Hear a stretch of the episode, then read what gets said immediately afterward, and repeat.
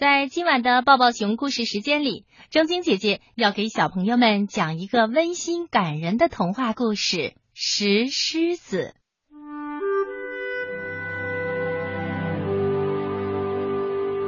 从前，在一个图书馆门外的台阶上，蜷缩着一只石狮子。它呀，看上去是那么的栩栩如生。他那凶猛而又无情的样子，让孩子们一见到他就赶紧飞快的跑开了。可是，有些人会停下来，靠在石狮子的身上。这一天，小女孩莎拉紧抱着一个小布包。趴在石狮子的身上，嘤嘤的哭泣，一颗颗泪珠滚落到了石狮子的爪子上。他为什么哭得那么伤心？石狮子问廊柱上的专门收集雨水的滴水嘴兽。这个滴水嘴兽可是个小灵通啊。他的消息来源是那些鸟儿，乌鸦、麻雀或者鸽子到廊柱上休息的时候，会告诉他城市里每个角落里的秘密。因为他和弟弟都是无依无靠的孤儿。滴水嘴兽告诉石狮子：“哦，是这样啊。”石狮子。若有所思的凝望着远方。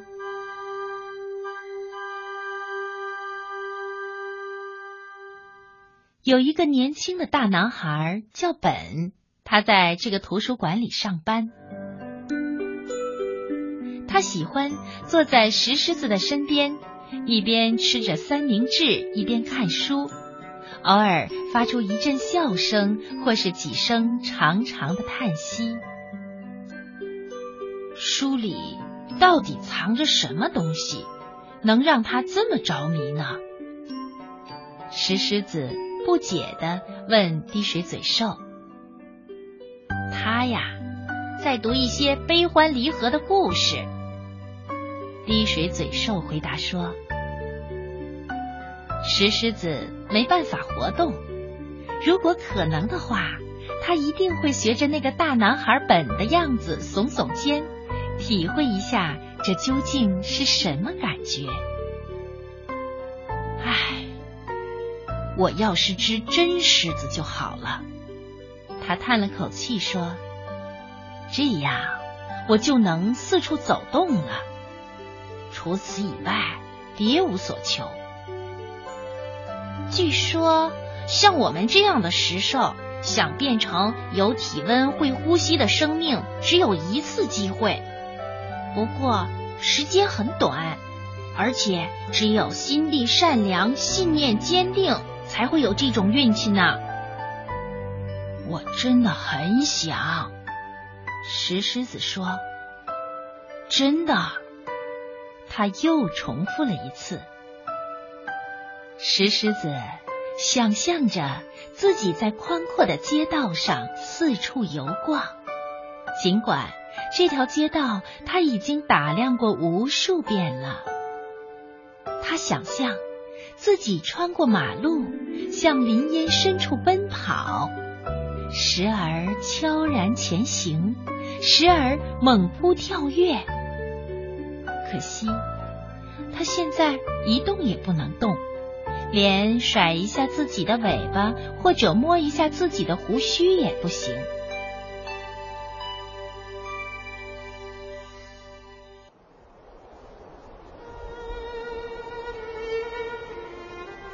这天晚上，外面飘起了鹅毛大雪。除了那个大男孩本，图书馆里空无一人。在门外，小女孩莎拉冒着严寒，费力的爬上了台阶，把一只篮子放在石狮子的旁边。她望着灰蒙蒙的天空，自言自语。我又冷又饿，快不行了。他冻得瑟瑟发抖，想挣扎着去护住那只篮子，可他还是晕倒在最后一级台阶上。篮子里有一个红头发的小婴儿，一片雪花落在了他的鼻尖上。石狮子焦急万分，这样下去，莎拉和他的小弟弟会没命的。篮子里的小宝宝在哭着，他挥舞着自己的小拳头挣扎着。石狮子觉得。自己好像要流泪了。莎拉和他的小弟弟会冻僵的，不能走路，不能奔跑了，甚至没有感觉，就像我一样。这时候，石狮子感到自己的心中有一股暖流在激荡着。要是我能动的话。我就能把他们带到温暖又安全的图书馆里了。要是我能动的话，该有多好啊！石狮子从来没有像现在这样热切的期待自己能动。令人震惊的是，他能感觉到自己的心跳了。他抖了抖自己长长的鬃毛，弯了弯爪子，伸了伸腿，眼前就是自己曾经热切盼望在里面奔跑的街道和公园。然而，他却弯下身子，舔了舔宝宝鼻子上的雪花。小宝宝咯咯的笑了。还高兴的扭了扭身子，石狮子用嘴紧紧叼起篮子的手柄，向图书馆门口奔去。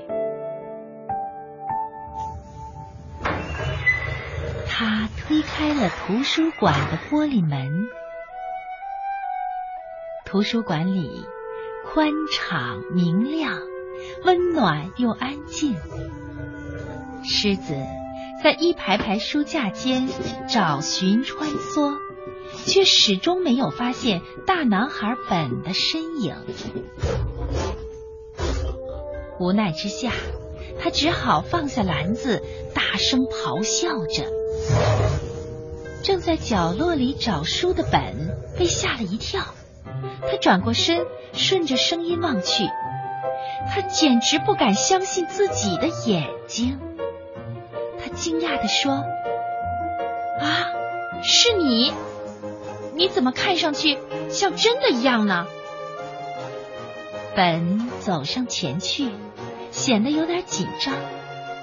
他抱起篮子里的婴儿，可怜的小家伙，都快冻僵了。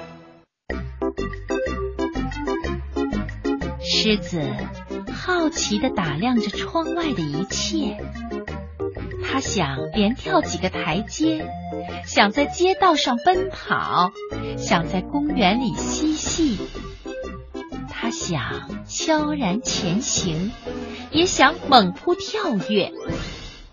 然而这时，他却感觉到自己的关节正在变硬。不行，还有一件重要的事没做。狮子冲了出去，找到莎拉，叼住他的夹克，轻轻的把他拉进了图书馆里。然后，他转过身，想要快步回到原处，但是他的爪子太沉重了，连举起来都很困难。他只能蜷缩着身体，慢慢的。挪回到原先的位置上，他再也不能动了。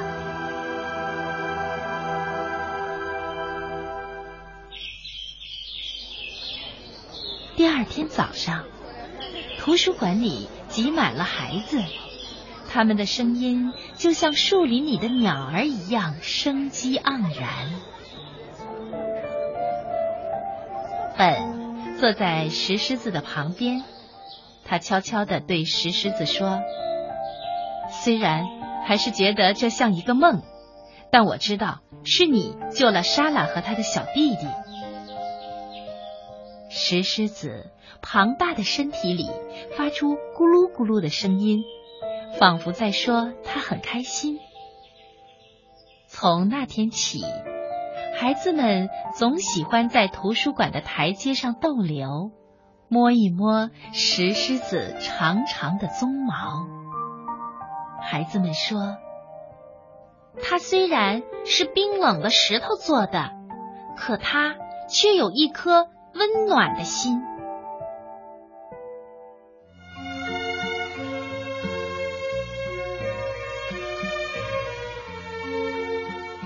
在接下来的几年里，经常会有一对姐弟俩来到石狮子的面前，和他说一些悄悄话。